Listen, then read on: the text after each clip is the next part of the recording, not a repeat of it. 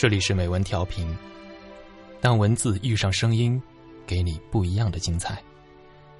大家好，我是主播红钱，今天为大家带来的文章是：我们为什么没能好好在一起？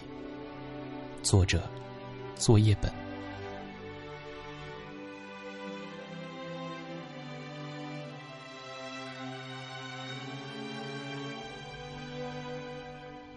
二零零八年夏天，我来到北京。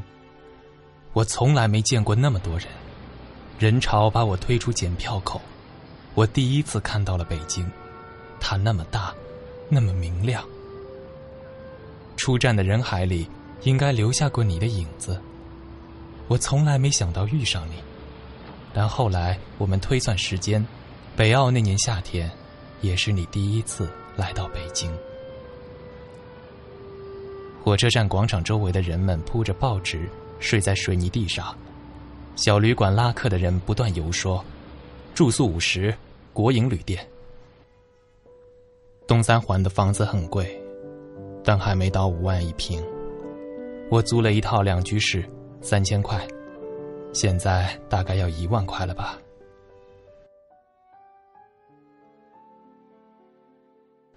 和所有庸俗小说的开始一样。你我相遇也有一个庸俗不堪的开始。我不明白为什么深夜的人们爱去鬼街吃饭。那天，我们同时拦下一辆出租车，你喝得烂醉如泥，我也没跟你争，就让你上了车，并帮你关上车门。司机摇下车窗对我喊：“他都喝成这样了，你不送他一程？”我回头对我的小伙伴苦笑一声：“哼。”你看我在鬼街捡了个女朋友。出租车飞速驶离鬼街，他穿过三里屯，穿过东四环，街灯明灭不定，你胸前的蓝色小海豚别针也跟着明灭不定。来到你家小区，好在你还有个室友，他把你接了上去。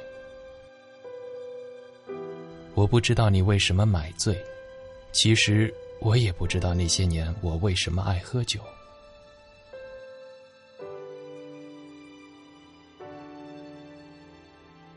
从此以后再没联系，秋天都过完了，我也忘了我曾送一个陌生女孩回家这件事儿。当然，也没再想起你。我在一家设计公司，穷于应付每天的设计提案。那天，我们三个人走进一家大型企业的会议室。我打开电脑，接上投影。我看了看大屏幕，又看了看我对面坐着的甲方们，疲惫不堪地说：“我就不讲了，你们自己看大屏幕吧。”他们面面相觑，显然不知道这个设计师是在搞行为艺术，还是不想做这个案子了。有个女孩腾地站起来，大声说。你作为设计师不讲设计理念，我们怎么看得懂？我一下就认出了你，胸前别着一只小海豚，闪闪发光。另一个设计师打了圆场，提案后来是过了还是继续修改，我已经忘记。我只记得那天你的头发很长，皮肤很白，小海豚特别引人注目。接下来的交往顺理成章。等到我们两个搬到一起的时候，北京刚好下了第一场雪。我送你一只金色的小海豚，西单买的，一千零二十八块。下第三场雪的时候，我们已经学会彼此指责，你也学会了假装无意查看我的手机以及 QQ 聊天记录。这是一个多么可怕的习惯！但那时，我们都不知道。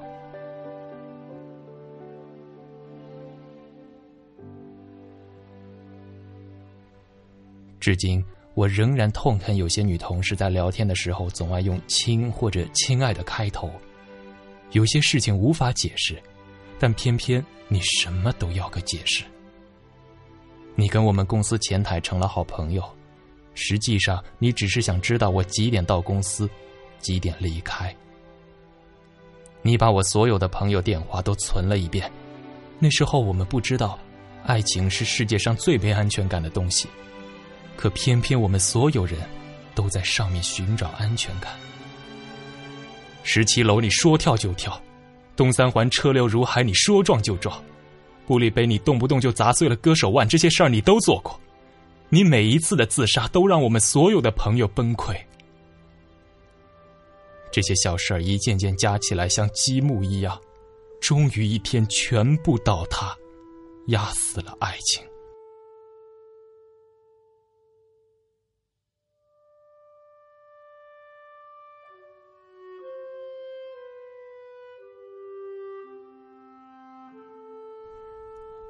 第四场雪还没落下，我们已经分道扬镳。后来。我们再没见过。我搬走的那天，你坐在卫生间里哭着给我发短信。你说洗衣机是我们一起买的，你每次看到它，眼泪止不住的流。你说你每天都带着我送你的金色小海豚，觉得北京很安全。我没回头，你也再没找过我。北京那么大，那么明亮。我们再没遇到过。我从设计公司辞职，我跑回青岛，再也没给人提过设计方案。我开始厌恶这个行业，我换了手机，换了城市，甚至我换了一轮朋友。但我也不知道，原来这些都是在躲着和你有关的一切。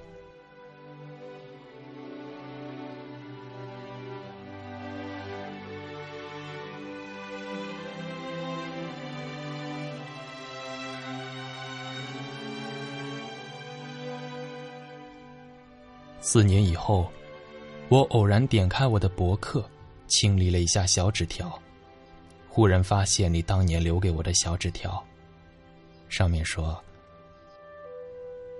对不起，我控制不了我自己，我没办法不查你的手机，没办法不任性胡闹。我错了，我会改的。如果看到这条留言，给我打电话吧。”四年后，我才看见。顺着你的博客，我点开你的微博。二零零九年空白，二零一零年空白。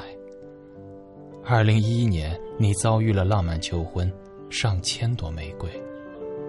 二零一二年，你们在五星酒店举办婚礼，声势浩大。我像疯了一样的去看你每一张照片。你所有衣服上都没有那只金色小海豚。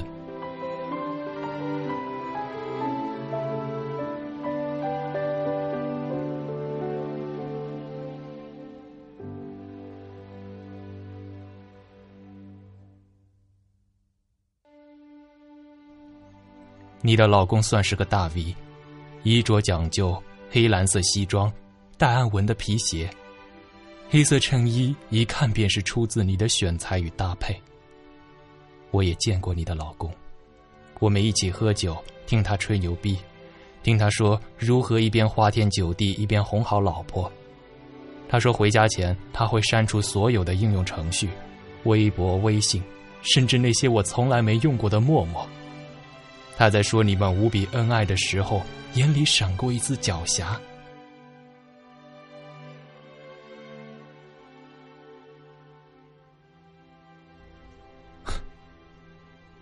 如果能骗你一辈子，那也是一种幸福吧。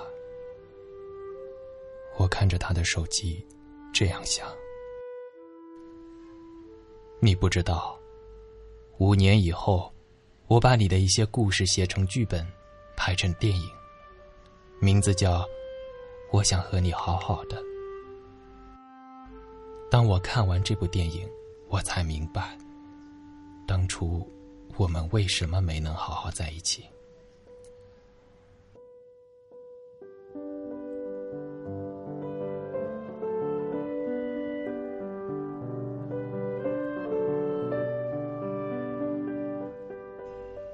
我知道你会看到这部电影，我几乎能想象出来，在电影院灯光亮起的时候，你会跟你的老公或者闺蜜说：“跟当年的我，好像啊。”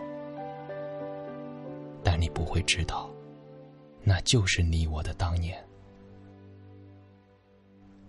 你也不会知道，二零零八年那个秋天，你在鬼街喝得烂醉如泥的深夜，那个送你回家的人，是我。